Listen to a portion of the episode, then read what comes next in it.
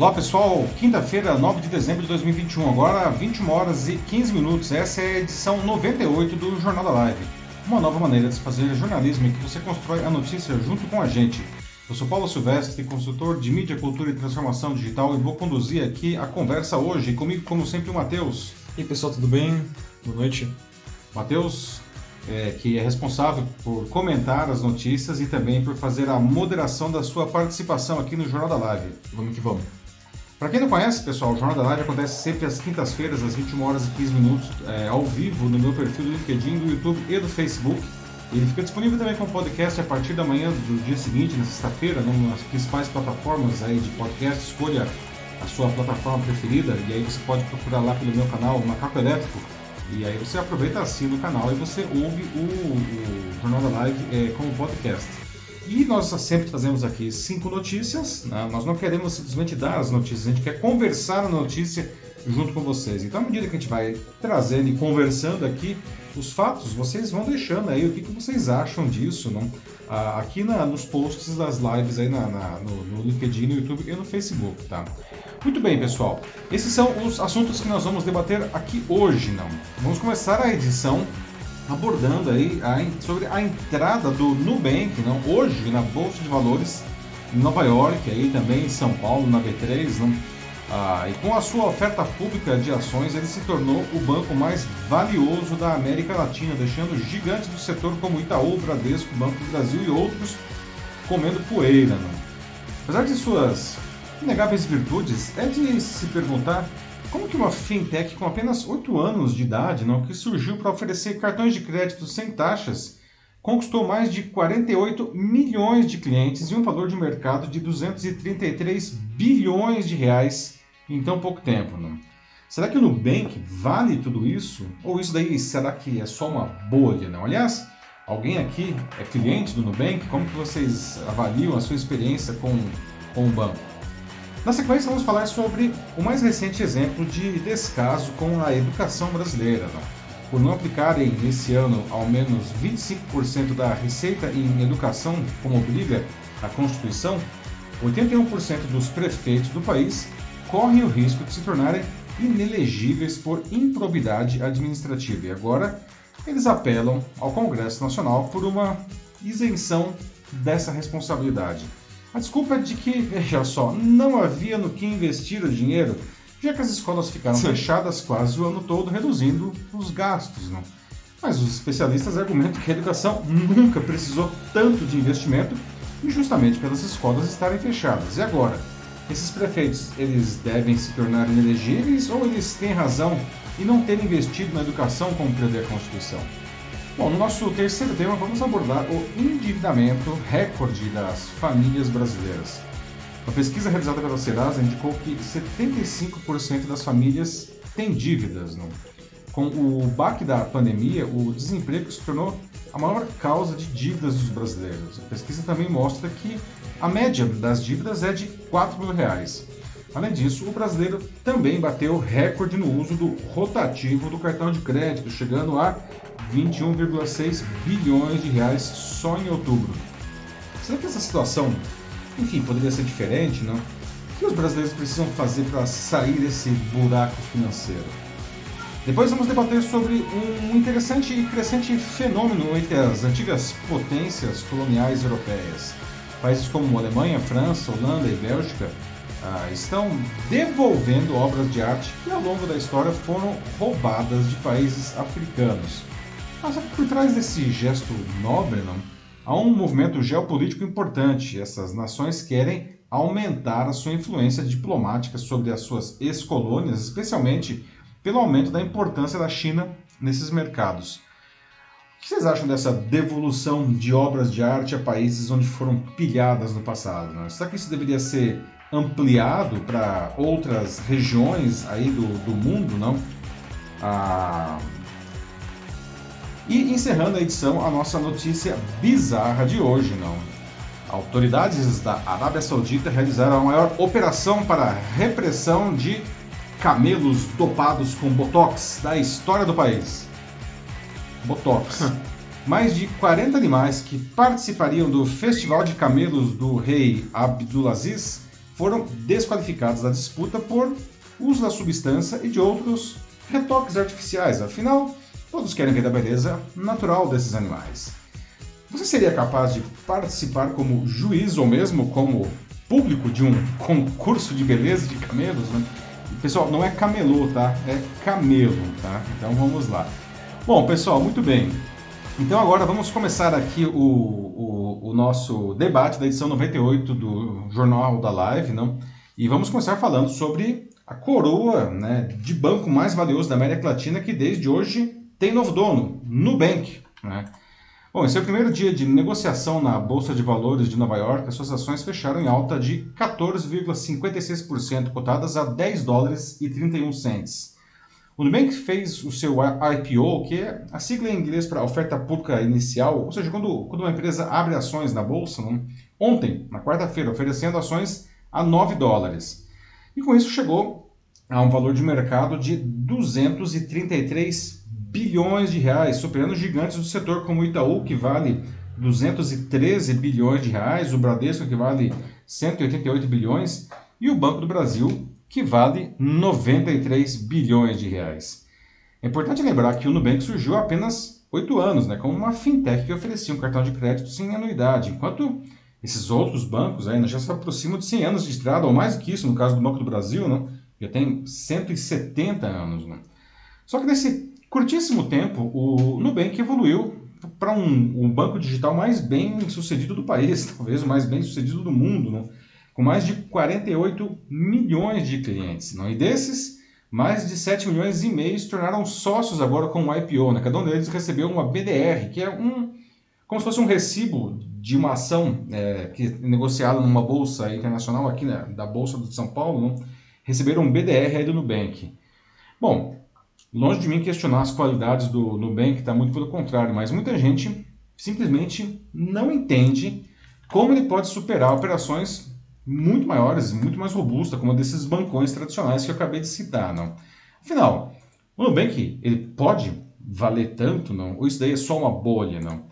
Alguém que está aqui nos assistindo é, é cliente do Nubank? Não, se tiver alguém assistindo e for cliente, como que você responderia a essas perguntas? Não? Afinal, qual que é o segredo do sucesso do Nubank, pessoal?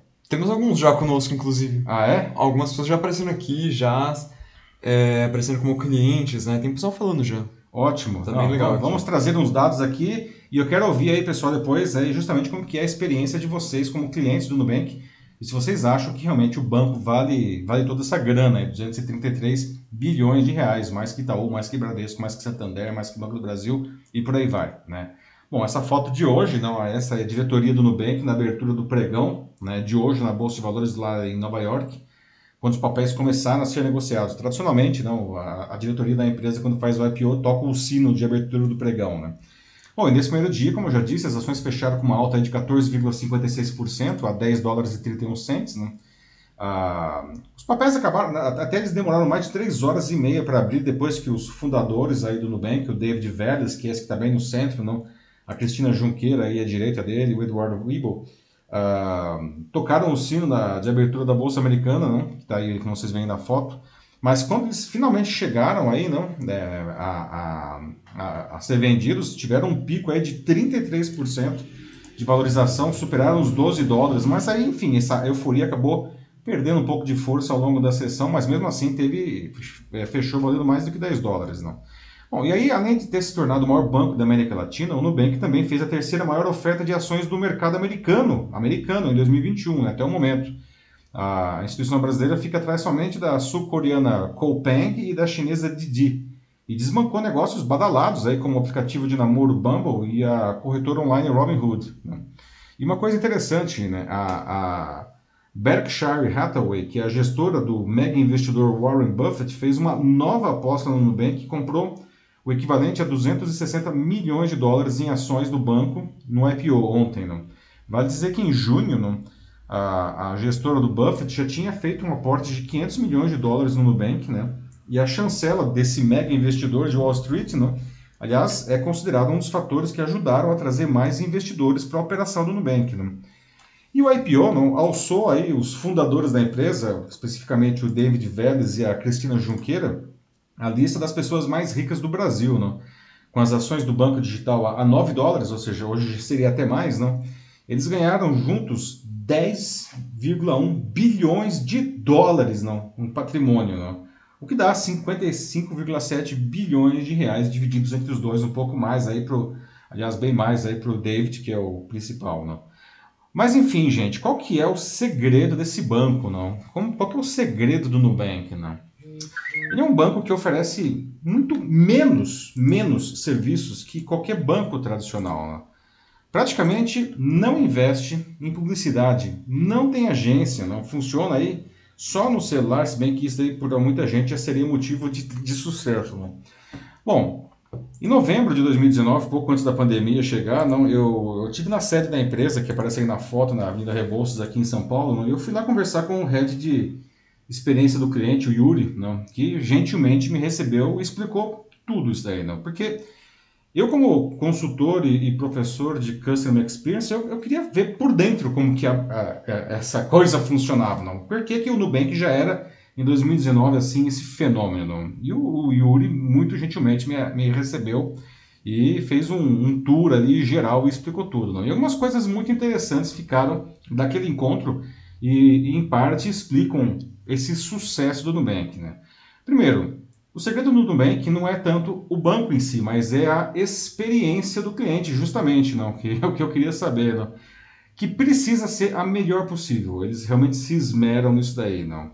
E uma coisa que é interessante é, é que a experiência do cliente não é responsabilidade de apenas uma área da empresa. Ah, aqui é o departamento de Customer Experience. Eles são os responsáveis. Nada disso, tá? Experiência do cliente é responsabilidade de todo mundo de todas as áreas, de todos os níveis, porque eles entendem corretamente que cada um dentro da organização, né, dentro do seu quadrado, por menor que seja o seu quadrado, impacta, tem essa, a, a, experiência do cliente dentro do que ele faz. Não adianta exemplo, você tem um produto incrível na sua empresa que as pessoas adoram, mas se o financeiro cobra, cobra errado as pessoas, né? Vai, o financeiro vai impactar a experiência. Né? Então, por isso, o Nubank ele se esmera em, principalmente, surpreender o cliente. Né? E é interessante que ele não oferece exatamente algo que ninguém possa oferecer. Né?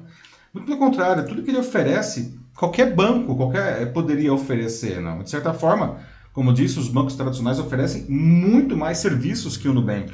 Mas o Nubank ele se, ele, ele se esmera para que tudo funcione muito bem. Não? O que, aliás, não já é um diferencial, porque infelizmente é, muitos bancos tradicionais aí o serviço, a experiência acaba sendo muito ruim. Não? Então, o simples fato de fazer a coisa funcionar direitinho já é um avanço, não?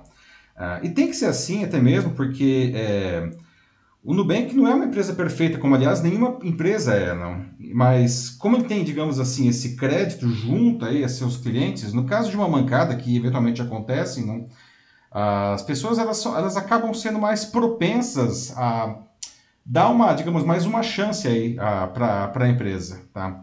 Outra coisa que, que o Yuri disse naquela, naquela conversa é que o Nubank ele faz qualquer coisa para não ser um banco comum.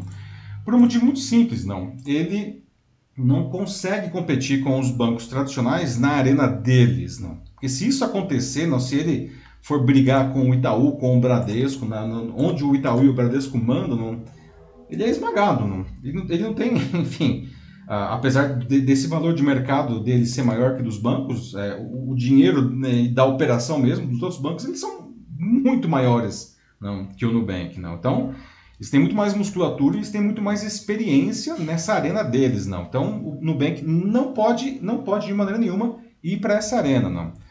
Bom, e pelo jeito a coisa está funcionando. Né? A gente está vendo aí o mercado né, reconhecendo essas escolhas aí feitas pelo Nubank né, e colocando esse, esse dinheiro todo aí. Né? Bom, então, pessoal, o que, que vocês acham ah, de tudo isso daí? Né? O Nubank, enfim, vale mesmo todo esse dinheiro aí que está sendo atribuído a ele, esse valor de mercado?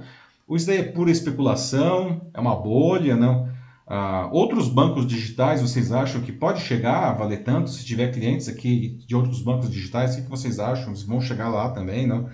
E por que, que os bancos tradicionais, afinal de contas, que têm operações muito maiores e mais robustas, não conseguem brecar esse crescimento do Nubank, na verdade? Por que, que os bancos tradicionais não fazem alguma coisa parecida, pessoal? Então agora quero ouvir vocês aí. Bom, vamos lá. É, então, como eu falei, né, já apareceram aqui no, no chat alguns clientes do, do Nubank, Uhum. como o Paulo Helfstein Jr. e o José Aparecido dos Santos, que vieram aqui falando que são clientes sim. O Paulo disse que os bancos tradicionais viram a escalada dele do Nubank e não botaram muita fé, e agora eles estão é, vendo, né, pagando para ver, literalmente. Pois é, vendo lá na frente, não? pois é, Paulo. Paulo e É. o José, né? José, assim, Uhum. que diz que ah, é, né, tá bem feliz, assim, em geral, e tá, tá animado aí pra adquirir algumas novas ações aí agora. da- Ah, né, isso por que eu ia perguntar para vocês aí, vocês é, é, pegaram as BDRs aí, não, que, que o Nubank ofereceu para os seus, pros seus acionistas, não? 7 milhões e meio, mais de 7 milhões e meio de acionistas pegaram essas BDRs que foi oferecida para eles aí, não? Sim, aí depois eu tenho também a Michelle Menezes, que ela disse que, é, né, vamos ver, né, tipo assim, é, vamos ver até onde vai, assim, durar essa valorização expressiva do Nubank, Uhum. é, porque como ela coloca aqui, em bolsa de valores, nada é para sempre. É e ela verdade. conclui aqui também com esse pensamento de que é, é o seguinte, o banco não produz nada, porque o banco ele vive do nosso dinheiro, então ela vê toda essa euforia com uma certa desconfiança.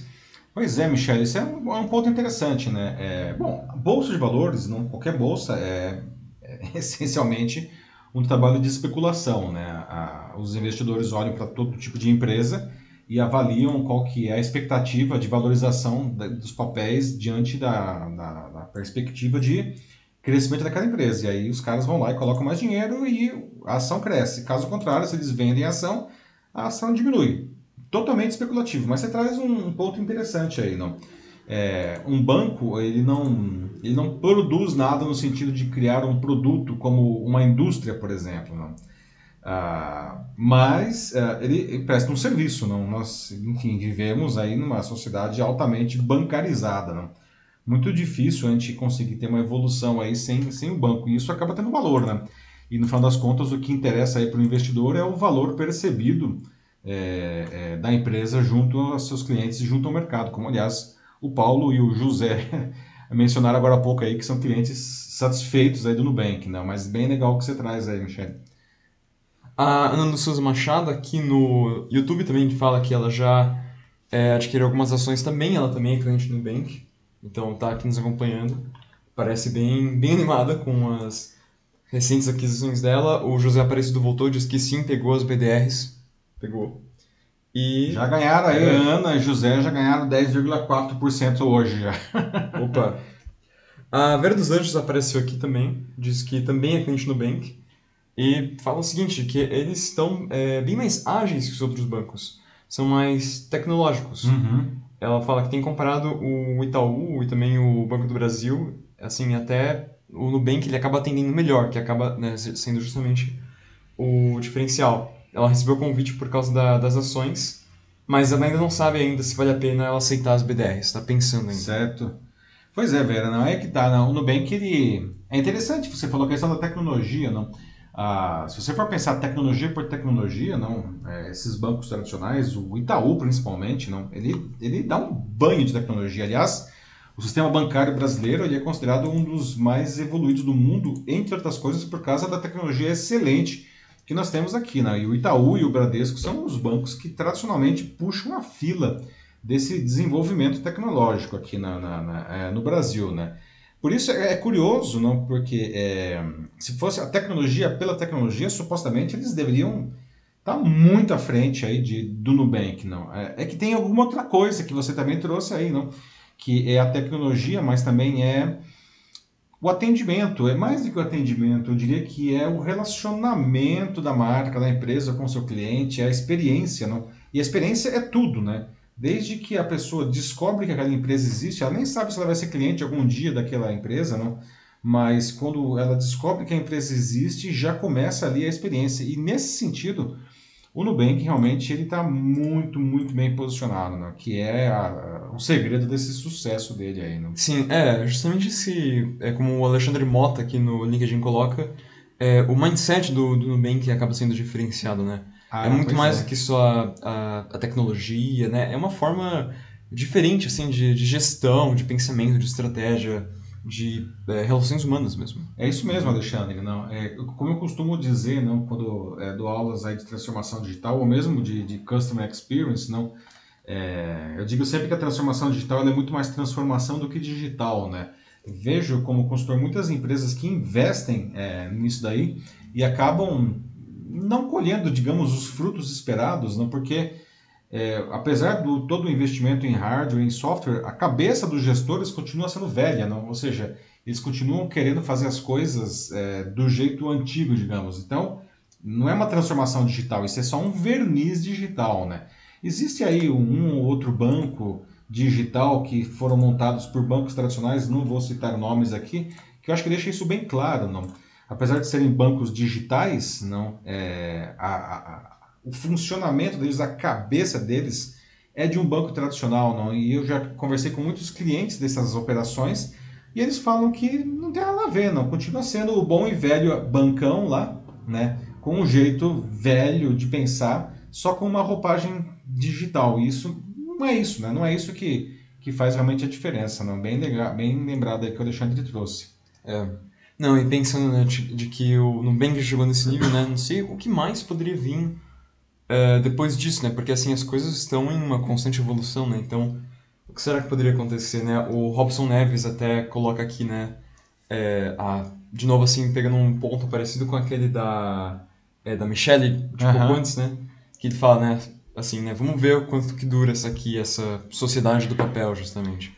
Pois é, Robson, uhum. aí que tá, né? É, o Nubank, ah, ele não pode, ele não pode dar mole, não, não pode dormir no ponto. Ele vai, ele precisa estar sempre aí inovando, precisa estar sempre na, no cutting edge aí, né? ou seja, na, na crista da onda mesmo, não? É, porque tem um monte de gente querendo né, alcançar o líder, não? A posição do líder, ela não é nada confortável, né? Porque não dá para é, deitar em berço esplêndido. Esse negócio de deitar em berço esplêndido brinca que só existe no nível nacional, né? Ah, você tem que estar tá sempre correndo aí para se manter na liderança, porque por mais que você traga alguma coisa que seja absolutamente disruptiva hoje, é uma questão de tempo para que os seus concorrentes façam a mesma coisa, né? Então, tem que estar tá sempre inovando. Agora, vamos ver, né? Realmente, se o Nubank aí, né? ele consegue se manter nesse, nesse posicionamento aí, né? Até então, conseguiu, né? Uh, e vale dizer, né, de novo, não é só questão tecnológica, é questão de posicionamento. Teve aí, inclusive, no começo do ano, aí, um grande estresse aí, né, uh, quando eles trouxeram a Anitta não, para fazer parte do conselho de administração Sim. do banco, não, que muita gente criticou e falou muito mal, inclusive alguns clientes disseram que deixou de ser clientes porque, entre aspas, aquela mulher não sabe nada de finanças, não. Mas é, ela não foi lá para ser a diretora financeira do banco, ela foi lá para ser parte do conselho de administração, né? Ou seja, ela tinha outras habilidades que eram necessárias, não? Inclusive, entre outras coisas, para o relacionamento com uma camada mais jovem da população, né? E que é uma coisa que ela faz muito bem, não? Então veja que o, é, o Nubank ele, ele, ele tenta inovar, inclusive em coisas que para muita gente até em um primeiro momento nem fazem muito sentido, não e aparentemente está dando certo ainda. Sim. É, a Vera dos Anjos apareceu aqui, né? Que é uma das que se pronunciou como cliente sim, aqui. Sim, Apareceu aqui em defesa do, do banco, né? É, fala de como eles são é, bem menos burocráticos e são mais ágeis quando comparados com o, os bancos tradicionais, né? É, ela, no caso que ela fala especificamente do, do Itaú, uhum. E foi o que ela tá falando aqui, né? Tipo, ela acha que vai até só passar a usar o Nubank e sair do Itaú. Porque realmente o atendimento faz uma, uma grande diferença. E quando o Itaú. Assim, mas esse aqui é um ponto interessante, que é o finalzinho dela. Quando o Itaú era jovem, era, era melhor, assim, né? Era, uhum. era mais, mais interessante. Mas hoje, depois passou o tempo e agora tá igualzinho a outros bancos antiquados. Só o logo que é moderno, ela fala. Mas acho que fica um questionamento, né? Será que algum dia o Nubank ele vai. Vai ficar velho, né? É, e cair nessa mesma pegada tradicionalista, burocrática. É, pois é, velho. Esse é um é grande ponto, né? Bom, o, o, Itaú ele não é exatamente novo, né? O Itaú, se considerar o Itaú Unibanco, com a fusão do Unibanco, não, o Itaú já tem, acho que, se não me engano, 95 anos, não? Quando o Itaú era jovem, quer dizer, puto, o Itaú jovem faz muito tempo, não? É, mas o Itaú, ele foi... É o segundo banco a se informatizar no Brasil, logo depois do Bradesco. Isso a gente está falando da década de 1900, final da década de 1970, não. O Bradesco, inclusive, foi o primeiro banco a trazer caixas eletrônicos. O Itaú foi o primeiro banco a colocar terminais dentro das agências, que eram coisas absolutamente revolucionárias, não. Foram os primeiros bancos a, também a, a criar internet banking, né? Que foi uma baita de uma revolução, né? E mandaram muito bem. Primeiro banco, os primeiros bancos a fazer mobile banking também, não? Ah, e sempre puxaram essa fila, não? E aí vem o Nubank, não? E de, mas é que tá, né? De novo, não é, não é a tecnologia, não. É a mentalidade, aí, o mindset, como disse. Não, não foi, acho que foi o Robson, né? Não foi o Alexandre. É, não, foi o, foi o Alexandre, sim. Foi o Alexandre, né? Aham. É, então, é, essa mudança de, de, de, de, percepção de como fazer um negócio, de como fazer um banco, não. E é isso que o Nubank aí foi que ele se diferenciou, né? Vamos ver se ele consegue manter essa jovialidade, digamos assim, realmente, não. Porque como o próprio Yuri disse naquela minha con- conversa comigo lá, não, é, o Nubank ele não pode cair na arena dos bancos tradicionais. Se ele virar só mais um banco, né, ele está ferrado. É, bom, é isso aí então. Vamos, Vamos para o próximo assunto aqui. Bom, pessoal, aqui 9 horas e 41 minutos. Não, vamos aqui para o nosso segundo assunto. Na sequência, vamos falar sobre o mais recente exemplo de descaso com a educação brasileira, não, por não aplicarem nesse ano ao menos 25% da receita em educação, como aliás né, determina a Constituição. Oito de cada dez prefeitos do país correm o risco de serem enquadrados na lei de responsabilidade fiscal e até se tornarem inelegíveis por improbidade administrativa. As três, ah, falta três semanas agora para o fim do ano, então eles estão aí foram para Brasília, estão apelando agora para os deputados para uma isenção dessa responsabilidade, que aliás essa isenção já foi aprovada pelo Senado, agora está na Câmara. Né? E a desculpa, como eu falei agora há pouco, não, é de que não havia no que investir o dinheiro, já que as escolas ficaram fechadas quase o ano todo por causa da pandemia, não? Isso teria reduzido os gastos, não? Ai, Mas os especialistas argumentam que a educação nunca precisou justamente de tanto investimento porque as escolas estavam fechadas, não?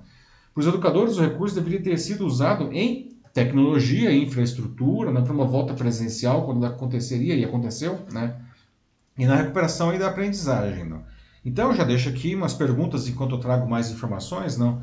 Pessoal, esses prefeitos, afinal de contas, eles devem ser enquadrados aí na, na lei de responsabilidade fiscal, devem se tornar inelegíveis ou alguma punição devem sofrer, não porque eles não cumpriram aí o que determina a Constituição, não? ou, enfim, né, ou realmente o argumento deles é válido. Não?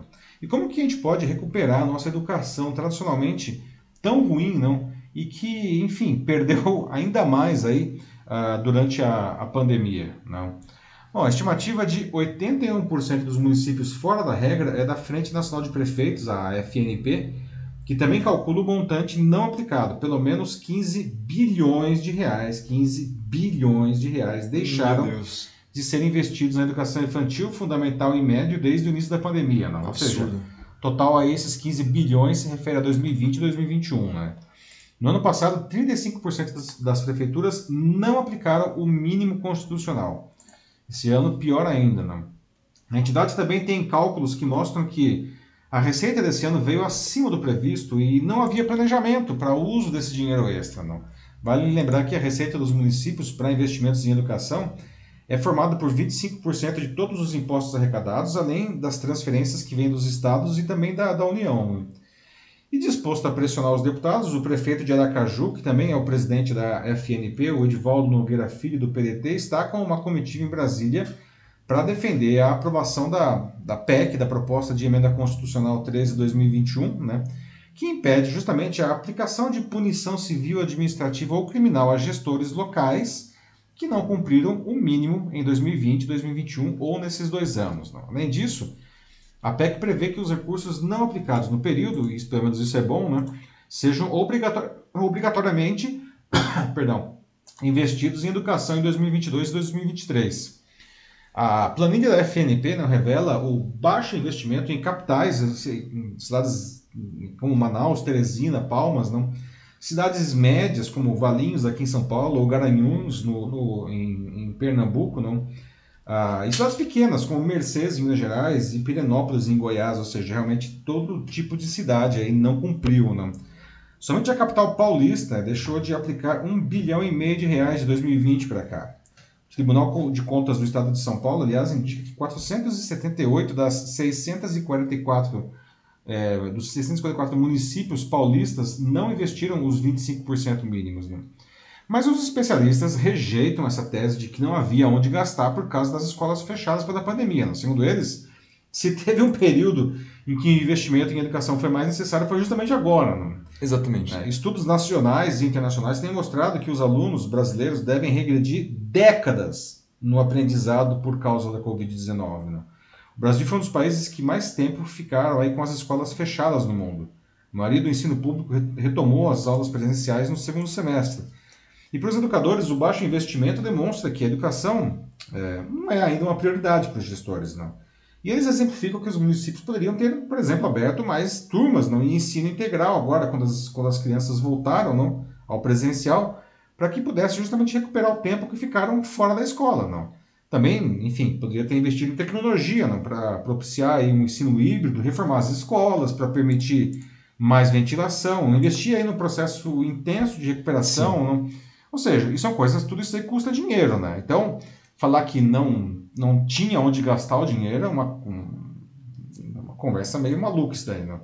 Então, a gente chega nessa tragédia da educação brasileira que beira o surrealismo, não? Tá sobrando bilhões, bilhões de dinheiro que seria alocado para a educação, né? É, para investir numa área que, que tradicionalmente é péssima aqui no Brasil. Não? Vale lembrar que na última edição do PISA, que é a maior avaliação mundial de estudantes, não, o Brasil ocupou a 66ª posição entre 79 participantes na prova de ciências, né? E matemática ficou, pior, é, ficou em, em é, 70 lugar, não, pior ainda, não? E, e, em leitura a gente foi um pouquinho melhor, mas ainda muito ruim, né? A gente ficou em 57 lugar, não? É de perguntar, bom, enfim, que mundo que vivem esses gestores municipais ainda, né? Porque... Uhum é, não pensaram pelo menos em investir o dinheiro em tecnologia, não, para fazer uma inclusão digital dos alunos, não? Sim, isso é, foi devia ter sido o mais essencial agora, né? Sim, é um negócio assim, uhum. tipo, no brain, como dizem lá os americanos, não tem nem que pensar, né? Mas a gente tem que falar uma coisa também que não dá para a culpa não recai só sobre os prefeitos, apesar que nesse caso eles eram os gestores, mas se tivesse tido pelo menos um plano nacional para enfrentar a pandemia na educação, não? Ah, organizado pelo Ministério da Educação, é, isso poderia ter sido pelo menos um pouco melhor, mas o MEC realmente abandonou completo. Bom, aliás, o MEC eu acho que faz três anos que abandonou a educação. Eu não sei o que o MEC está fazendo, mas definitivamente eles não fizeram nada, absolutamente nada com relação aí à, à, à, pandemia. Né? Não, e com o investimento assim miserável que eles têm recebido né, do, no governo federal é, é uma é. sombra do que era antes. Pois é, não, sem falar também aí que a, realmente o orçamento vem sendo cortado ano após ano, né? Em resumo, não teve nenhuma organização, né, liderança, articulação política para evitar essa tragédia. Aí, mas, mas está acontecendo agora, não? Essa articulação para que os responsáveis escapem aí da punição que a lei, que a lei, né, a lei só é só a Constituição que a lei determina, não? Realmente uma questão de prioridades, né, né pessoal? Então, o que vocês acham, né? Esses governos municipais, mas também governos estaduais e o federal poderiam ter feito mais aí durante a pandemia pela educação, né? Por que, que não fizeram, afinal de contas? E agora, eles devem ser responsabilizados por isso ou tudo bem, segue o jogo? A Rosemary Dantas até coloca aqui, né? Nossa, a educação tá tão boa que nem precisa investir, né? É verdade, né? Rosemary. Pois é, né? Quem, quem vai, que, para quê, né? Para que investir? Tá sobrando realmente. Olha, tá sobrando dinheiro porque a gente não precisa gastar em mais nada, não. é, mas ela também comenta isso aqui, ó, ela traz alguns dados é, que são infelizmente muito tristes mesmo, mas é realidade. É, que aproximadamente 60% das crianças da região norte do país ficaram sem acompanhamento escolar algum durante esse período de pandemia. E no Nordeste foi aproximadamente 40% durante o lockdown dados da Folha. Pois é, né? acompanhamento nenhum, ou seja, essas crianças ficaram sem escola, sem escola, não entregues à própria sorte, não o que não só tem um prejuízo é, educacional evidente, não, mas até uma questão cognitiva, porque existe aí uma janela de aprendizagem no nosso cérebro, não, que se ela não for aproveitada, não, ela se perde, não, e a criança ela, é como se ela perdesse a capacidade de aprender algumas coisas, não, principalmente entre os mais jovens aí, não. Perdeu-se isso, não? E agora, é, enfim, e não é pouca coisa, não foi 3%, não, 40% no Nordeste, quanto no Norte? 70%? 60%. 60% no Norte, é uma, uma loucura isso daí, não? A Vera dos Anjos fala como é lamentável essa perda de investimento, né? E ainda mais quando você tem tantos professores que ela coloca aqui de que precisam de reciclagem e escolas que estão também ainda muito obsoletas, mas não só de, de equipamento, tecnologicamente, mas também, é, em alguns casos, a, a, mentalidade mesmo, né? Tipo, até a Exato. forma de, de, de, educar, assim, de instruir os alunos, tá realmente muito para trás. Pois é, Vera, não. Você falou uma outra coisa importante, não, que é fundamental e que, que falta, não, a reciclagem dos professores, não. Por que, que os professores, não, enfim, já que está sobrando dinheiro mesmo, né? Por que não investiram aí na reciclagem dos professores, não? Por que, que não teve mais apoio para os professores durante a pandemia? Porque, olha, eu vou falar uma coisa, não? Categoria heróica aí dos professores que se viraram nessa pandemia praticamente sozinhos, sem nenhum apoio, sem nenhuma eh, instrução aí de como promover ensino à distância, às vezes sem infraestrutura na casa do professor, menos ainda na casa dos alunos, né, principalmente no caso das escolas públicas, não? E os professores né, enfrentaram isso daí da melhor maneira possível, não? É, praticamente sozinhos, não? Então é, é, é muito triste, é, é, muito triste inclusive ver algumas pessoas é, criticando os professores, não? Como se eles, enfim, tivessem sido preguiçosos, sei lá, alguma coisa assim durante a pandemia, não? Aí, aí nossa, nem tem o que dizer mesmo. O Denis Castro coloca aqui de que é, bom, é uma tristeza mesmo ver esse sucateamento da nossa educação, que a gente está aí presenciando todos os dias, né? E até com esses dados que, é, que a gente tem aqui, né? Mais com os que a Rosemary trouxe, e assim, basta você é, ver a situação mesmo, assim, é, é uma coisa absurda mesmo, é, é ridículo. E o Denis fala, assim, agora, principalmente desse lado mais político da conversa, né? Uhum. De, assim, né? Que tipo de futuro a gente está construindo, né? Colocando pessoas, assim, no... É, né, justamente na chefia dos, dos municípios, do, dos estados e até mesmo do, do governo federal, né? Porque é, simplesmente não fazem, não fazem nada e, de alguma forma, eles ganham com isso, né? Ele fala, né, de é. como, né, quantos paraísos fiscais será que estão recebendo dinheiro com isso aí? Até o próprio Enem né, não se safou dessa. Parece é verdade, que teve. Aí, né? É, é, parece Questões que teve... de superfaturamento do Enem uhum. aí, não? Na própria, parece que na, na correção, é, acho que dados que foram vazados também. É, é, o Enem, enfim, tem sido um show de horror aí nas últimas edições, não? Essa edição aconteceu de novo, não? E suspeitas de superfaturamento na impressão é, das provas, na logística da, da distribuição, não? É, e Denis traz aí um ponto importante, né? Ou seja, é, é, esses gestores, não, aparentemente eles não estão assim tão preocupados em melhorar a educação, porque gente, é um negócio que a gente já discutiu muito aqui, não? E, e, e infelizmente é muito conhecido no nosso país, não? Ah, um povo com uma educação ruim é mais facilmente manipulado ah, pelos grupos do poder, não? Então é por isso é. que há décadas, não? Aí desde enfim do início da ditadura militar, a educação ela vem ladeira abaixo na qualidade, não, e, e continua caindo, né? É, acaba sendo um tipo de voto de cabresto. É, ou seja, né, a partir do momento que as pessoas não são convidadas a pensar e não são ensinadas a pensar, a desenvolver aí um, um senso crítico, não, elas são mais facilmente manipuláveis, sobre qualquer aspecto, né?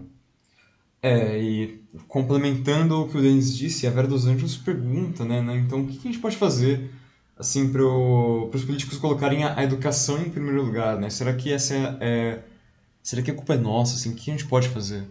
A culpa é nossa, bom, boa pergunta, Vera. A culpa é nossa na hora que a gente elege mal as pessoas, não? Sim, sim. A questão é saber, não, é, é qual é o, o, candidato aí, não, que realmente tenha uma, que tenha uma proposta é, é, é construtiva, positiva, não, para a educação. Né? Infelizmente, a, a, você já percebe que, a, que a educação não é prioridade nas, nas próprias propostas aí de, de governo dos candidatos. Não? A educação sempre é uma coisa, um somebody love qualquer ali. Não? São poucos os candidatos que realmente demonstram não, é, é, preocupação né, e conhecimento com a educação. Né?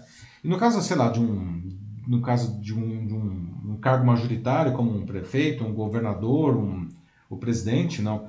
Não quer dizer que seria ótimo se, se esse se um mandatário em questão tivesse aí é, é um bom trânsito não, é, na área da educação ou fosse ele mesmo educador, mas eu entendo que nem sempre isso é possível, não. Mas a gente precisa ver quem são as pessoas que ele, com as, das quais ele se cerca, não, para criar o seu programa de governo, não. Isso é possível, tá? Isso é muito possível, não? Isso é uma coisa que eu aprendi olhando para a Coreia do Sul, não? É, onde eu trabalhei muitos anos diretamente com sul-coreanos, não? E vale lembrar que na década, em 1950, antes da Guerra da Coreia, não, a Coreia era o país mais pobre do mundo, não, muito mais miserável do que o Brasil de 1950. Enfim, aí teve a guerra, teve a divisão do norte e do sul, o norte comunista, o sul capitalista, duas ditaduras, diga-se de passagem. Mas é, o que o sul fez, não, é, mesmo sendo uma ditadura, foi investir fortemente em educação. Né? E, e, depois de três décadas, ou seja, não é um investimento de curto prazo, né? isso é uma coisa que é importante, a gente precisa entender que o investimento em educação precisa ter continuidade, né? não é um negócio que é pontual. Então, caso mude o governo, precisa ter aí, inclusive, um, um, um consenso aí para continuar. Não? É, depois de três décadas, aquele país que era o mais pobre do mundo se transformou num tigre asiático. Não? Então, precisamos escolher melhor aí os nossos gestores, tá? para melhorar essa situação. E por outro lado, desculpa, agora a resposta ficou longa, mas me empolguei. Mano, é que a pergunta da velha é muito boa, não? Eu acho que a sociedade civil também precisa se organizar, não? É, já que o governo realmente pipoca aí tradicionalmente, não há muito tempo na educação, eu acho que a sociedade civil, e eu acho que isso tem acontecido, temos aí algumas, algumas iniciativas como Todos pela Educação e outras, não? É, a sociedade civil precisa se organizar para que ela promova essas mudanças na educação. É que, infelizmente, não acaba sendo uma coisa muito limitada e muito restrita. Né? A gente precisava ter isso de uma maneira ampla, talvez até envolver as empresas não, a, diferentes setores a, adotar, sei lá, a adotarem não, uma, uma escola para que essa escola possa efetivamente oferecer um, um, ensino de qualidade para as pessoas da região. Né? Sei lá, ideias. Não? Acho que todo mundo tem que arregaçar as mangas e ir para cima para melhorar a educação. Sim, sim, exato. Não, o exemplo da Coreia do Sul é, é claro, né, é excelente, sim, é muito utilizado e por bom motivo. Até, por exemplo, a Ana Lúcia Machado aqui no, no YouTube coloca, né, de que é, falta, assim, muito, tipo, tá, ter esse olhar, assim, da...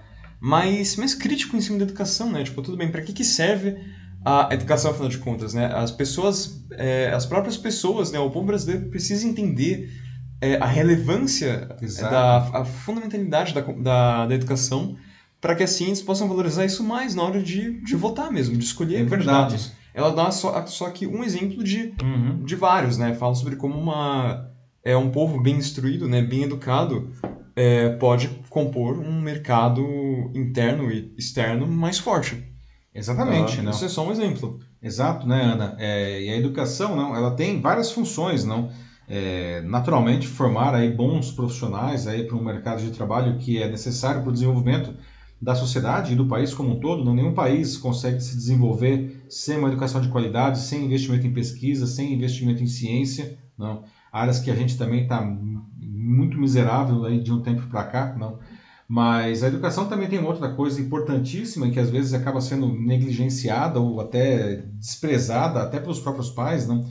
que é a formação do cidadão antes de mais nada, não. Antes de querer formar um bom profissional. Ou um bom vestibulando. Exatamente, ou um bom vestibulando. Não. Uhum. Tem escola aí que parece que ela só existe para fazer o aluno passar no vestibular, não. E a escola não pode ser só isso, não. A escola, ela, antes de qualquer outra coisa, ela precisa formar um bom cidadão, uma pessoa consciente dos seus direitos, mas também dos seus deveres, certo? Uma pessoa capaz de viver construtivamente em sociedade, uma pessoa capaz de respeitar as diferenças e construir junto com elas, né? uma pessoa com um senso crítico aguçado para é, é, entender que ela tem um papel dentro da sociedade transformador. A gente não pode simplesmente ficar esperando, não, enfim, que o governo faça tudo por nós. Nós temos, nós somos donos de nós mesmos antes de mais nada, mas a gente só consegue exercer isso daí se nós tivermos esse senso crítico desenvolvido e quem oferece isso é a escola, não? É, falta, é, falta muita consciência mesmo. E o Sandro Custódio fala aqui no YouTube, né? A educação é mais uma vítima de várias coisas que estão faltando no nosso país, como saúde, tecnologia também, maior investimento nessa área. Verdade, Sandro. É, tudo coisas que, né, assim, parece que só ficam nos programas do governo, assim, se é que aparecem. Tá todo mundo apanhando, né, Sandro? Tá todo uhum. mundo apanhando aí, você falou da área de saúde, não? Enfim, a saúde foi uma Acho que a saúde e a ciência foram duas áreas que foram evidenciadas por motivos óbvios aí durante a pandemia, não? É, e a saúde, enfim, acabou tendo aí um, um, protagonismo, não? Por motivos óbvios, não? Mas é muito triste ver que a ciência, que é o caminho para solucionar o problema, não? Porque a saúde, enfim, não tem a saúde é, é, é preventiva, né? Que já era tarde aí, porque as pessoas, enfim, é, não estavam imunizadas, mesmo porque não tinha imunizante no começo, não? e a saúde curativa, não? que acabou funcionando bem aí, não. Mas a ciência, não, que é o que realmente poderia é, permitir que a gente se protegesse melhor, não está apanhando muito, está apanhando muito no Brasil, né? Aliás, há bastante é. tempo também já. Vamos seguir em frente, já são 10 horas Nossa. e tem vários comentários ainda, mas pessoal, é isso aí, tipo, continuem falando aqui, fiquem à vontade mesmo e depois a gente lê é isso aí, e né? responde, né? assim, nenhum comentário aqui é perdido, mesmo se eu não conseguir ter o tempo de ler aqui, vocês vão ser escutados. Sintam ser escutados. Essa é a ideia. É isso aí, né? Lembrando que o Jornal da Live, a gente não quer só ficar dando notícias aqui, a gente quer conversar com vocês, não. O que realmente é a coisa mais legal que tem é, é esse debate. Infelizmente, o tempo às vezes fica limitado, não? Sim. E aí não dá pra gente ler tudo, não. Mas não dá pra ler tudo ao vivo, porque todos os comentários são lidos. Mesmo que se você estiver vendo aqui a versão gravada e quiser deixar um comentário, fique à vontade que eu leio depois todos os comentários. Aliás, muito obrigado aí por todo mundo que está participando. Né? Bom, pessoal, agora aqui, deixa eu ver, 10, 10 e 1, né, ao vivo no Jornal da Live. Nosso terceiro tema, vamos abordar o endividamento recorde das famílias brasileiras. Uma pesquisa realizada pela Serasa indicou que 75% das famílias têm dívidas. Não? Com o baque da pandemia, não, o desemprego se tornou a maior causa dessas dívidas dos brasileiros. Não? Além disso, o brasileiro também bateu recorde no uso do rotativo do cartão de crédito. Não. Pergunta que eu já deixo aqui. Tá? Será que essa situação poderia ser diferente? Não? Será que a gente poderia estar melhor agora? Não? O que os brasileiros precisam fazer para sair desse buraco financeiro? Não? Vocês, que dica vocês dão, pessoal, para ajudar aí não, os seus compatriotas, às vezes é, até nossos familiares, nossos amigos que estão aí endividados, não? Bom, pessoal, é... a dívida é um negócio complicado, não? Tanto que outra pesquisa, essa da Confederação Nacional do Comércio de Bens, Serviços e Turismo, confirmou esses números em setembro. Não? Em setembro eles já indicavam o recorde de 72,9%. É, na verdade, isso aí foi atingido em agosto, não? Com forte tendência de crescimento. A pesquisa Serasa, que saiu agora, identificou que 3 em cada 10 inadimplentes estão sem trabalho. Principal motivo, não? e mostrou que a média dessas dívidas é de 4 mil reais. A pesquisa revelou ainda que a maioria das pessoas sente muita vergonha da dívida, que é um outro fator muito terrível. Não? 88% dos entrevistados disseram que eles sentem vergonha de estar endividados. Não? Ficar devendo também acaba prejudicando o trabalho para 76% das pessoas, não? os relacionamentos familiares para 64%, relacionamento com os parceiros para 62% e a própria vida social não para 84%. Né? E um tipo específico de dívida também bateu o recorde, que é o rotativo do cartão de crédito, que é quando a pessoa não paga o valor total da fatura do cartão né, e aquele negócio é rolado com juros para o mês seguinte. Né? Esse tipo de financiamento, que aliás é importante dizer que é o mais caro do mercado, né? Alcançou 21,6 bilhões de reais em outubro, só no mês de outubro, o maior valor Nossa. da série histórica do Banco Central, né? e 29,9% superior ao mesmo mês em 2019, antes da crise aí provocada pela Covid-19. Não? Em outubro, não vocês verem o tamanho desse buraco, não, de por que, que ele realmente é o mais caro. Não? A taxa de juros do rotativo chegou a 343,55% ao ano. Né? É a mais alta taxa desde 2017, não? após quatro meses seguidos de elevação, diga de passagem. Não? Bom, além de crescer pouco, ou até de se reduzir, a renda nominal disponível nos orçamentos familiares está sendo corroída silenciosamente por um mal de que parte dos brasileiros sofreu duramente não, até há poucas décadas, que tinha meio que sumido e está voltando agora, que é a inflação. Né? Diante aí da fragilidade óbvia do mercado de trabalho, né, não está sendo. Isso daí, não, ela, essa inflação não está sendo repassada para os salários. não. Então, o que acontece? Compra-se menos, né, com a mesma quantidade de reais. Isso é particularmente evidente no caso de alguns itens essenciais na mesa das famílias brasileiras, não? sobretudo do pessoal de renda mais baixa, que é muito cruel isso daí. Não? Tanto que se recorre crescentemente justamente às dívidas para cobrir ah, despesas domésticas essenciais, como comprar comida. não. Portanto, a gente tem aí quatro grandes vilões para esse endividamento enorme aqui no Brasil. Né? O desemprego, que continua altíssimo, diminuiu um pouquinho, mas continua muito alto, não? Os salários que estão achatados, não, mesmo diminuindo o emprego, a gente está observando aí que a qualidade do, do emprego vem ficando pior, não vem sendo precarizado, salários mais baixos, etc. Inflação crescente no, em, a, a dois dígitos aí, não? E juros altos. Então esses quatro caras são os vilões aí desse, desse endividamento, não? Infelizmente as perspectivas para todos eles não são nada boas para o ano que vem, não estou nem falando desse ano que já está acabando, né? Então, pessoal, como acabar, como a gente consegue escapar disso, não? É, sugestões aí, não quero ouvir de vocês, né? O que as famílias podem fazer, principalmente as famílias de renda mais baixa, que é onde aperta mais isso daí, né? Vocês acham que o governo está né, tá fazendo a parte dele aí para melhorar essa situação, afinal de contas? E aí, Matheus, o que o pessoal está dizendo aí? Nossa, vamos lá, né? É, então, por enquanto, ainda o pessoal tá, tá digitando aqui. Uhum. Mas, assim, a dívida, dívida, nossa, a dívida é um problema, assim, que é algo que, na verdade, assim, é, é muita gente tem. Uhum. Às vezes muita gente que, assim, você nem, nem espera que, que tem, tem, tem sempre alguma dívida, né? Você vê, né, que uma das mais comuns que tinha, você viu que era rolagem do cartão de crédito, né? Que é rotativo, rotativo, rotativo do cartão de crédito, Isso. ou seja, né, rola para frente a dívida. E aí é uma desgraça porque 350% ao ano, né? Ou seja, se você tem uma, uma dívida de 100 reais em janeiro, quando chegar em dezembro, a sua dívida vai estar em 450 reais. Nossa senhora, é. Só de juros, né? Não, mas assim, é um, é um problemão e, assim, algo que, na verdade, assim, pelo menos desde que eu me conheço por gente, eu sempre escutei, assim, que é uma coisa que parece que sempre é, assombrou a muitos lares, assim, muitas pessoas. Sim. Aqui no Brasil, uma coisa que acontece é, demais mesmo. Infelizmente, infelizmente. 75% não... O, o, acho que o, o dilema não é nós vemos aí que nunca teve tanta gente endividada, não. É, quase 8 a cada 10 famílias tem algum tipo de dívida hoje no Brasil. Né? Isso é verdade. Ficou ainda pior, porque acho que numa situação como essa que a gente está vivendo agora, né? É, a pessoa teve que, em algumas situações, né, se encontrou num, num momento em que tinha que gastar mais porque a demanda aumentou, né? Tipo, a energia ficou mais cara, né? Porque todo é, mundo tem essas casa. questões aí também, né? Como- Que é a inflação, né? Que é o primeiro Aham. vilão aí daquela lista lá, né? Aí os inflação- alimentos também mais caros, água, tudo mais caro. É, e vale dizer que a inflação dos mais pobres, como o pessoal, os economistas falam, não, é- a inflação dos mais pobres é ainda maior que a inflação é, oficial, digamos assim, né? Entre outras coisas, é co- comida, não? Comida ficou muito caro, muito caro. Muito. Quem vai no supermercado sabe disso. O Joaquim Deser Neto coloca aqui que é, devemos orientar mais as pessoas sobre os gastos com, é, com qualquer tipo de objeto, sem ser só com alimentações das famílias. O desemprego crescente no estado eh, de São Paulo, ele fala especificamente, né, é uma amostra disso, né, com tantas vagas fechadas. E também agora a rede de supermercados Extra, que também vai fechar todas as suas grandes lojas, gerando ainda mais desempregos em São Paulo e no É, o Brasil Extra vai fechar, vai ficar só com o Extra aí, é, mini mercado lá, né? Bem Aham. lembrado aí pelo Joaquim, não?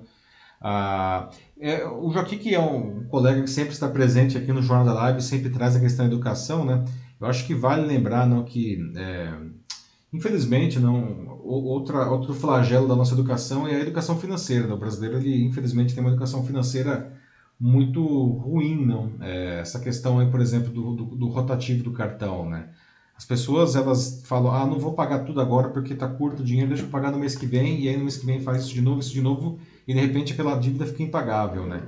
É, a- a- a- fuja dessas dívidas é, com juros muito caros, não, como o rotativo do cartão ou o cheque especial. Se você estiver aí numa situação dessa, não, e você não consegue sair pelos seus próprios recursos, negocie isso com a, com a, com a instituição financeira, né, com o seu banco, com a operadora de cartão, enfim, não, e se possível troque pelo menos não por dívidas mais baratas, não faça aí um financiamento de juros mais baixos para fugir desses, desses juros estratosféricos, não.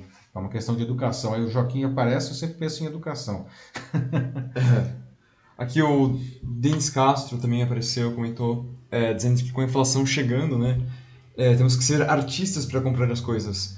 Então, ir ao mercado e comprar apenas o que precisa. É. E às vezes, mesmo o que precisa já está ficando muito caro, né? E às vezes você, então, acaba comprando ainda, né, tipo, menos como... necessário. né? Não, não, e nem só isso, né? Por exemplo, é, o caso, assim, o absurdo, né, que estava acontecendo recentemente com o, com o frango, né? Porque estava tudo caro no frango. É. Aí o pessoal começou a ter que comprar o, né, os Pé do pés, frango. pé- o pé do frango. Que é um negócio que tradicionalmente o brasileiro não come, não, mas o pessoal está Que é muito ruim. agora. É, e isso também tá ficando caro. E, tipo, é um negócio ruim já, mas, sabe, fica um E negócio é meio loucura, sem é lei de mercado, não. Quando É. você consegue começa a consumir mais alguma coisa, aquele preço sobe, não.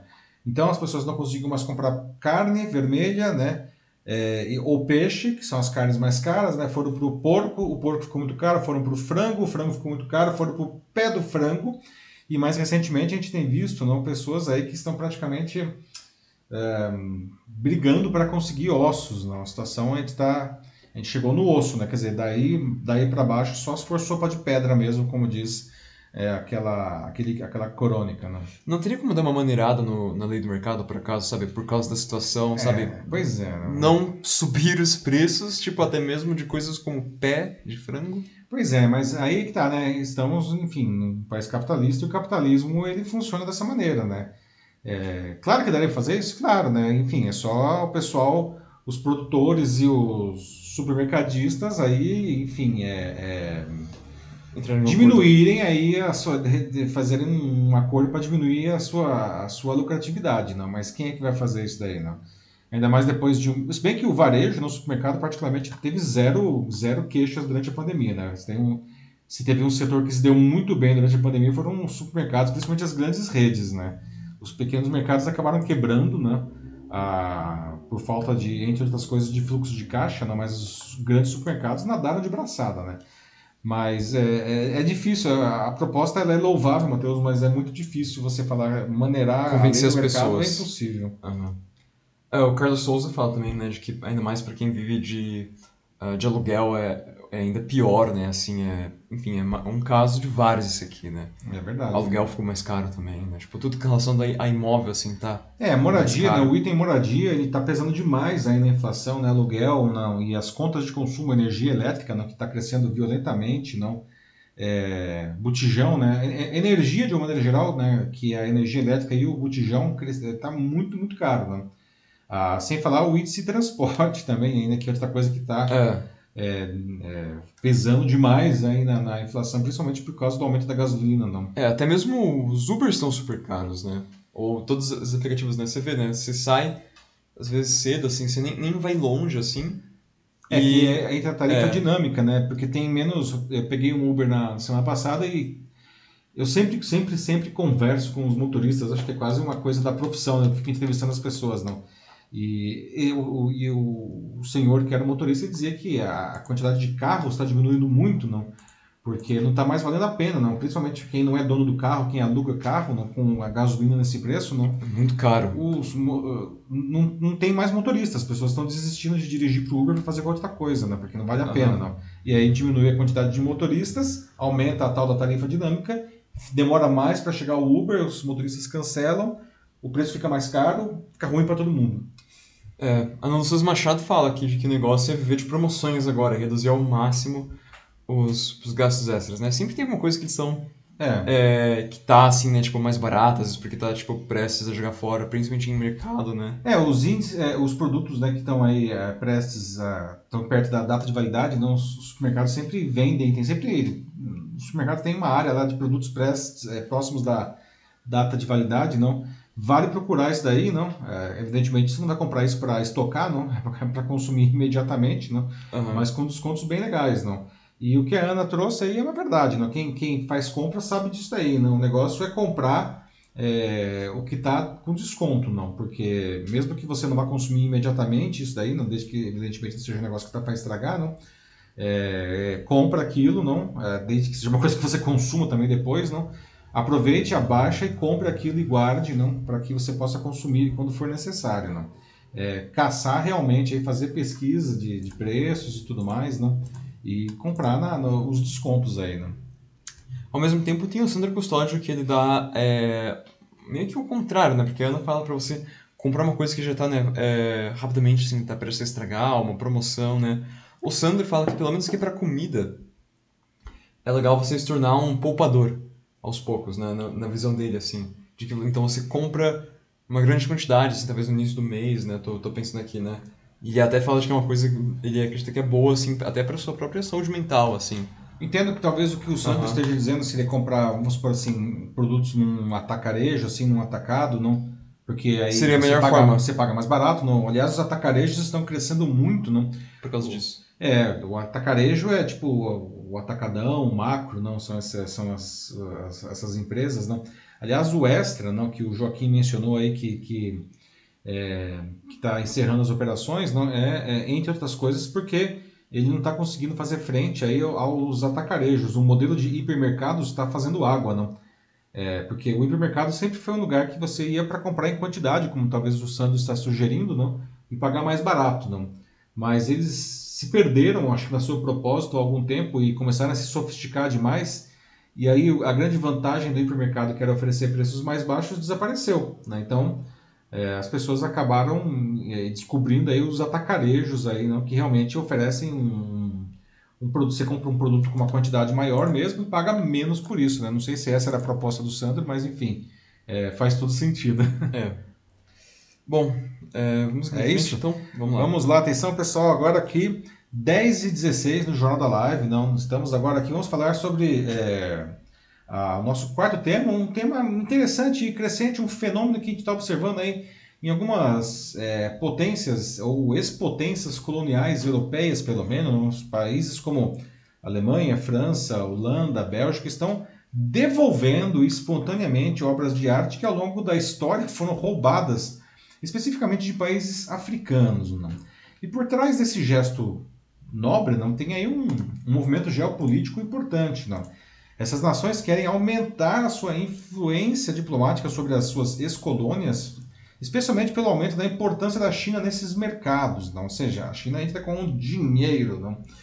O que, que vocês acham dessa devolução de obras de arte a países de onde elas foram pilhadas no passado? Isso deveria ser ampliado para outras regiões do mundo, como por exemplo o Brasil. Né? Muita coisa do Brasil foi levada embora também, sem falar a questão da, da, das próprias riquezas né? Ah, e, e, será que isso daí, enfim, esse, esse, movimento aí vai ser suficiente de alguma maneira é, para frear aí esse, esse avanço da, da China? Não. É, bom, existe esse movimento cada vez mais forte né, para a restituição de objetos de arte saqueados aí pelas potências coloniais europeias. Não?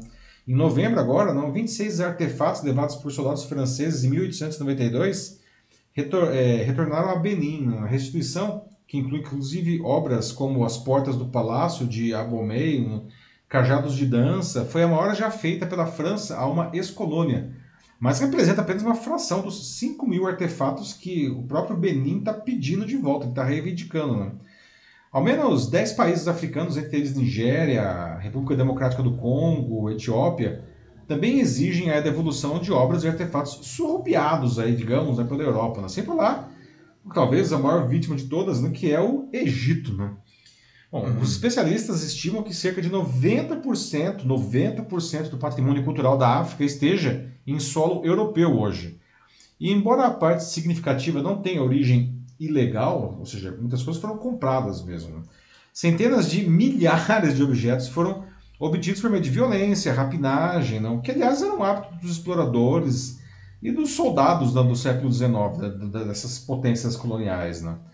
E essa discussão ganhou força quando o presidente francês, o Emmanuel Macron, ah, em novembro de 2017, quando ele estava fazendo uma, uma visita lá em Burkina Faso, anunciou a intenção de restituir obras de arte roubadas da África. Né? E o Macron encomendou, inclusive, um relatório sobre o tema, né? e o documento assinado pelo economista senegalês Felouine Sarr e pela historiadora de arte francesa Benedicte Savoy, recomendou a devolução né, de todos os artefatos que tivessem sido obtidos de maneira ilegal ou legítima. Não? Só que, apesar que esse documento nunca foi implantado, não como era de se esperar, não, mas ele virou um marco. Não? E desde então outros países começaram a se movimentar. Não? Por exemplo, em setembro, os americanos decidiram devolver para o Iraque né, uma das placas cuneiformes de Gilgamesh, né, que foi saqueada em 1990. E em novembro, agora, o British Museum, lá na, na Reino Unido, não, restituiu 13 artefatos saqueados da Etiópia por tropas britânicas em uma expedição de 1868. O, a Alemanha, o governo alemão, também tem, tem sido um dos mais ativos. A Fundação do Patrimônio Cultural Prussiano se tornou a primeira instituição a formalizar a devolução dos bronzes de Benin para a Nigéria, né, que deve acontecer agora em 2022. E em fevereiro, a Holanda, né, um, mais um exemplo aqui, também adotou aí, diretrizes bem radicais né, que facilitam a devolução de objetos de arte, mesmo quando não tem registros completos da proveniência, não. Ah, o, em julho, agora, o Museu de África da, da Bélgica anunciou que iniciaria um processo de vários anos para devolver a arte saqueada da, do Congo, no que é uma ex-colônia da família é, real belga. Não. O, segundo o Thomas Demini, que é responsável pelos investimentos da, da, do Ministério da Economia da Bélgica, ele, ele definiu assim muito simples. Né? Ele diz o seguinte: a abordagem é muito simples. Tudo que foi adquirido por meios ilegítimos, roubo, violência ou pilhagem, deve ser devolvido, porque não nos pertence. Simples, né? Bom, para especialistas como Alexander Herman, que é o diretor do Instituto de, of Art and Law do Reino Unido, a devolução de obras de arte roubadas revela a crescente sensibilidade com injustiças históricas, que, aliás, é um acerto de contas com o passado, não? uma coisa, de certa forma, parecido com o que a gente vê no Black Lives Matter. Hum ou com movimentos aí para, por exemplo, remoção das estátuas de figuras que são controversas, ligadas, por exemplo, à escravidão, que a gente tem visto, inclusive aqui no Brasil, né? Uhum. Mas tem outra questão que, que é está por trás disso aí também, né? que é essa boa vontade aí não tem, é, como disse agora há pouco, não, esses países estão querendo criar um vínculo diplomático, né? aumentar o poder geopolítico aí, não, é, dos países europeus com as suas ex-colônias africanas, não?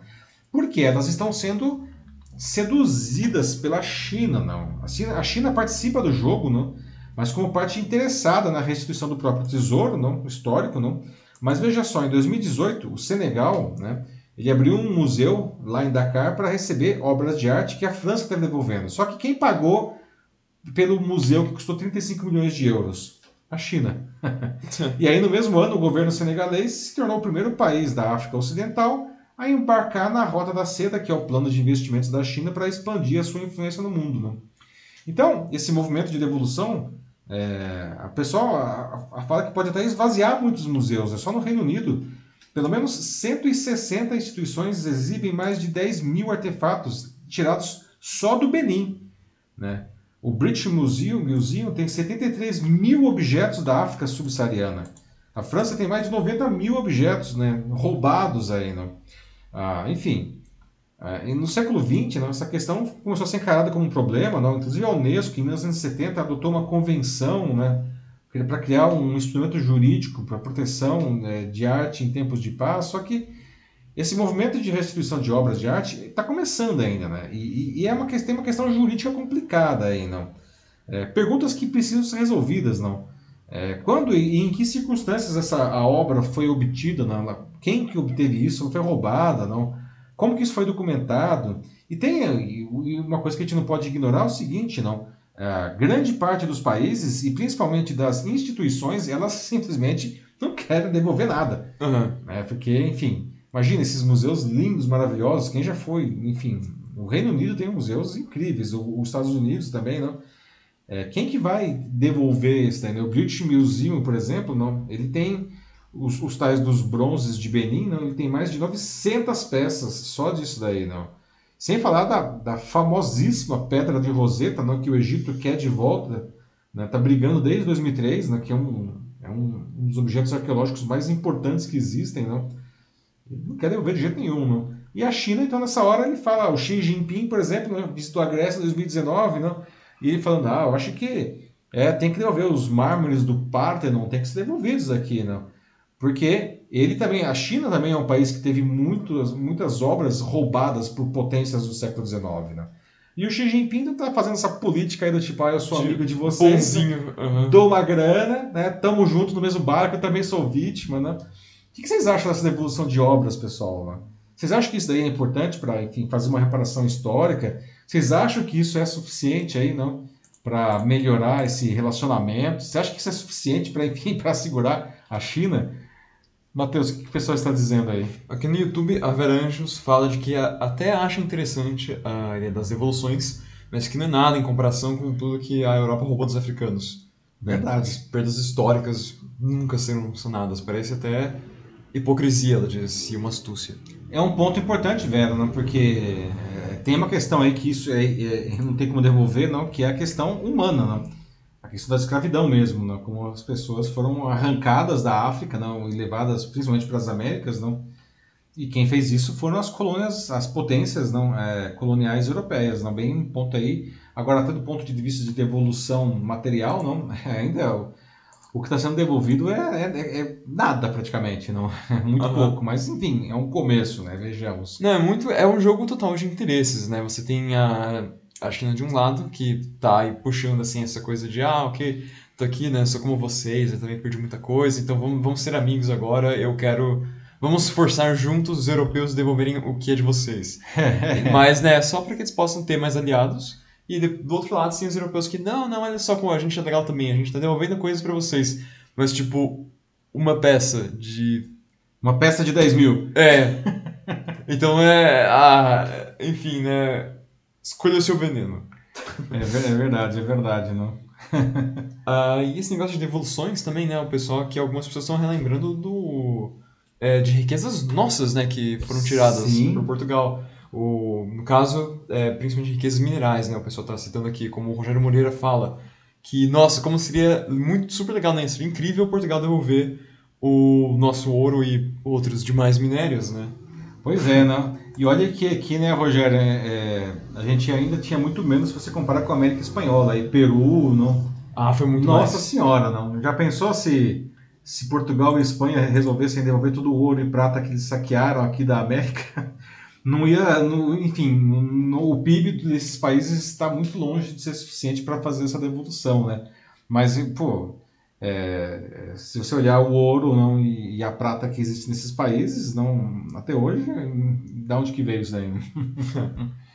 O, é, e o Denis ele vai em cima disso, né? Fala, né? Como é que se- como seria interessante, né? O ouro de Minas Gerais é, devolvido, né? Já, já imaginou, né? É, E ainda mais, né? Tem uma série de outros tesouros, né? Tipo, na região norte também. É, fala que agora com as dragas nos dias da região norte, acho que aí tem algum erro de digitação. Fala que nada muda, apenas. as dragas, acho que se refere ao garimpo, no caso. Ah, né? sim. As dragas do garimpo, né? Ah, certo, certo, perdão. Uhum. Então, apenas os personagens que, que se alteram, né? Cada um quer pegar o maior pedaço do bolo, deixando as migalhas pro restante. É, é verdade, Denis. Não, é, a, a história ela vai, ela não é uma coisa estanque, não. Ela se constrói a cada dia e a cada era, não. E continua, não. É por isso que a gente precisa, né? é, como a gente sempre diz, né, a gente precisa conhecer a nossa história, não, para não repetir os erros do passado no futuro, não. É, por isso história é tão importante. Exatamente. Mais um motivo aí pra investir na educação. Tá aí, ó. É, voltando aí ao tema da educação, né? Realmente temos que investir na educação, exatamente. Dá pra ir pro próximo já. Vamos pro próximo assunto. Atenção, pessoal, agora aqui, deixa eu ver, 10 horas e 28 minutos ao vivo no Jornal da Live e chegamos à nossa notícia bizarra de hoje, sempre encerrando a edição. E veja só, atenção, pessoal. Autoridades da Arábia Saudita realizaram a maior operação para a repressão de camelos dopados com botox na história do país. Ué, como assim? Camelos com botox. né? Mais de 40 animais que participariam do festival de camelos do rei Abdulaziz foram desclassificados da disputa por uso da substância e de outros retoques artificiais. né? Mas e aí, como que é essa história? Exatamente, não, como camelos com botox, né? É um concurso de beleza de camelo, gente, não. E todo mundo quer ver a beleza natural desses bichinhos tão garbosos e mimosos, não é verdade? Vocês não acham os camelos bonitinhos, né? Pergunta pra vocês já, não? Ah. Vocês seriam capazes de participar como juiz ou mesmo, enfim, como público de um concurso de beleza de camelo? E como eu disse antes, não é camelô não, tá? Não não são os camelôs mais bonitos, é camelo mesmo, né? Camelo lá na, na, na, na, na Arábia Saudita. Olha só que fofura os camelinhos. Olha, olha só, né? Gente, isso não é brincadeira, tá? Essa notícia é séria, né? Bizarra e séria, não. Esse, o, o popular concurso anual, que começou, aliás, no começo desse mês agora, não? Convida criadores do mais belos camelos do mundo não, a competir por prêmios em dinheiro que chegam a 66 milhões de Nossa! dólares, não. 366 milhões de reais, não. Os jurados decidem o vencedor, o camelo vencedor, com base em coisas como a forma da cabeça, pescoço, corcova, roupas e a postura dos camelos, né? Tem que ser esbelto. Entretanto, injeções de botox, lifting facial e outras alterações cosméticas né, para tornar os animais mais atraentes são Lifting facial. estritamente proibidas. É, camelo, é óbvio, óbvio, né, gente? Camelo também merece fazer lifting, né?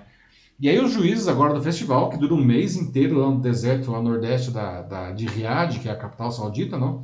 Estão intensificando a repressão aos camelos artificialmente embelezados, nós usando tecnologia de ponta, aliás, para detectar a adulteração, né? Este ano as autoridades descobriram que dezenas de criadores retocaram os lábios e os narizes dos camelos usando hormônios para estimular músculos maiores, injetaram botox na cabeça dos bichos, nos lábios, inflaram partes do corpo dos animais com elásticos e usaram enchimento para relaxar os seus rostos. Né?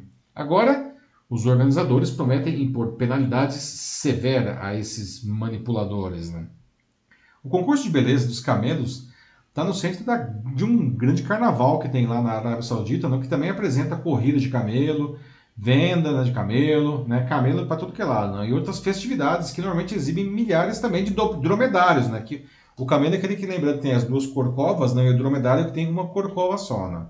Esse, esse festival pitoresco, não, aliás, ele busca preservar o papel do camelo na tradição e na herança beduína do, do reino né, da Arábia Saudita, não. Mesmo assim, enquanto país aí, né, que é um país riquíssimo por causa do petróleo, não, segue aí com a modernização, megaprojetos, não? Ah, aliás, a criação de camelos é uma indústria que aqui no Brasil a gente não sabe disso, é uma indústria multimilionária, não? E eventos como esse é, é, não são é, uma coisa pontual, tem muito evento de camelo na região, né? O que vocês acham disso? Aliás, eu até lembrei aqui né, da, daquela uma, uma infame proposta que de vez em quando aparece em filme, em novelas, não, do tipo, quantos camelos você quer pela sua mulher? Já ouviram, vocês devem ter ouvido já esse negócio aí, né? Quantos camelos vale essa mulher? É, eu queria saber se é um camelo premiado aí, né, nesse caso. Né? Bom, enfim. Pessoal, o que, que vocês acham ó, dos bichinhos? Olha, só tem até um camelo aí, não com... Quer ver aqui? Deixa eu voltar pro camelinho aqui. Tá vendo aqui um camelo com, com pelo crespo aqui, esse do meio. Eu nunca tinha visto camelo com pelo crespo. Eu não sou um é especialista Verdade, em né? camelo exatamente. Né? Você achava que o camelo tinha pelo liso, mas olha só, bonitinhos os camelos, né? O que vocês acham disso daí, né? Vocês acham camelo bonito? Não sei se seriam capazes de falar, esse camelo vale 66 milhões de dólares, né? Vocês levariam um camelo para casa, aliás? Né? O que vocês acham dessa história toda, pessoal? E aí, Matheus, o que, que o pessoal está dizendo dos camelos do rei Abdulaziz? Bom, a Ana Lúcia Machado descreve muito bem aqui. O mundo está perdido. O mundo está perdido. O mundo está perdido. Mas os camelos sabem o caminho, Ana. Não, não, porque assim, né, não, as loucuras, né? Botox, lifting facial. Assim, não, não, o que as pessoas não fazem por dinheiro, realmente. Verdade, eu fico imaginando o camelo fazendo lifting, né? Assim como o camelo lá naquela coisa na boa, no spa ali, né? Não é bem assim, né? Mas eu não sei, é, eu vejo assim, aqui a gente tem feiras de animais aqui no Brasil também, que a gente ah, usa sim. boi, porco, né? Outras coisas, né? E, poxa, tem os, esses reprodutores aí, não? Poxa, esses, esses bichos têm uma vida boa, né? Será que os camelos também têm essa vida boa lá, esses camelos aí de, de exposição? Fiquei pensando aqui agora. Quem não? sabe, né? Quem sabe. Ah, bom, a Vera Anjos parece que diz, né? Com certeza adoraria participar. Vários emojis, thumbs up aqui. Tamo junto, né, Vera? Vamos lá participar da, da Feira dos Camelos aí, né? Dio mio, até os camelos, diz o Sandro Custódio. Até os camelos. É, pois é, mas Sandra, camelos também são filhinhos de Deus, merecem um botox aí, por que não, né? gente, é bizarro isso aí, não. É que é, realmente não faz parte da nossa cultura, não. A gente, a gente nunca pensa que vai ter um concurso de beleza dos camelos, não, mas. Ah, por que não, né? Tem de cachorro, tem de gato, tem de porco. como, tem... como faço para ver um camelo? Pergunta o Sandro. Como faço para ver um camelo? Ah, pois é, bom, não sei. Aí vou me abster de responder essa daí, viu, Sam? a, a, Ana Lúcia Souza Machado disse que vai, vai produzir um evento lá. Então, né, quem sabe já sai né, aquele, aquele lucro né, direto dos shakes. Olha, Ana, rende uma, uma grana muito preta. Boa ideia. Olha só que lá dinheiro aqui não falta, hein? Tá aí um filão a ser explorado, não? filão dos camelos na Arábia Saudita é, aí, né? Grana muito preta, até porque vem com um pouquinho de petróleo na mão do é, cara, é, talvez. Bem preto, eu diria, né? A Vera Anjos diz que tem um amigo que foi para lá e que ofereceram dois camelos pela esposa dele. Será que, foi, será que era muito ou pouco? Aí a Ana disse que ela acha que foi pouco. Pois é, né? eu, eu, eu, fico vendo isso nos filmes, nas, na... e o pior é que isso é verdade, não? Essa história de quantos camelos, né, pela sua mulher, não? É, te acha que isso é engraçado, mas essa, isso existe na, nesses países, não? Faz parte, enfim, da cultura deles, não? Eu não sei, sinceramente, qual é a cotação de camelo por mulher, assim, e quais são as variáveis envolvidas aí, não. Mas eu não sei, dois camelos para mulher. É, não sei, acho que não. É, não sei. Bom, a Ana, por Não. exemplo, ela disse que ela não iria por menos de 5 camelos. Ela seria mínimo 5 camelos. Cinco camelos, né? É. Pois Preço é, não sei, mínimo. né? é, é, cinco camelos, né? Pois é, pode Tem que ser, no pode ser. É, pegue ou deixo, né? ai, ai. É. Bom, É. eu acho que é isso por hoje. Tá bom, gente, essa história dos camelos, para encerrar, realmente, é para deixar os cabelos em pé, não? Os cabelos em pé, não? Os ca... ah, ah, ah, nossa, saiu agora. Vixe, Maria. Pessoal, 10h35, estamos encerrando aí a nossa edição 98 do Jornal da Live. Na semana que vem, é, nós vamos é, ter a edição 99 na quinta-feira e possivelmente a gente faça, é, a gente antecipe a edição de número 100, que seria no dia 23 de dezembro, acho que é demais, né? Muito perto do Natal. A Sim. gente antecipa isso daí, né? Vou até conversar com o Matheus aqui depois, talvez no sábado, né? A gente faz na quinta a edição regular e aí no sábado a edição 100 para fazer uma Uma retrospectiva, retrospectiva 2021, como nós fizemos no ano passado também com sucesso, né? Então já é, fiquem aí espertos, não devemos ter duas edições do Jornal da Live na semana que vem, uma na quinta noite e outra na quarta, no sábado.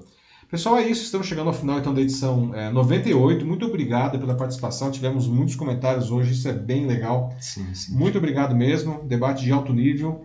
É isso aí. Boa sexta-feira para vocês. Bom fim de semana e se cuidem. A gente se vê de novo na edição 99 na quinta-feira, a partir das 9h15 da noite. Pessoal, um abraço para vocês. Tchau, tchau.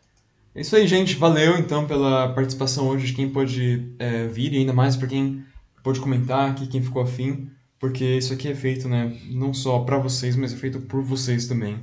O jornal não, não existiria sem vocês. E é muito legal ver que vocês ainda enxergam valor nisso aqui. É realmente muito, muito bacana. É, nos deixa muito felizes. Então, é isso aí, gente. É, obrigado de novo.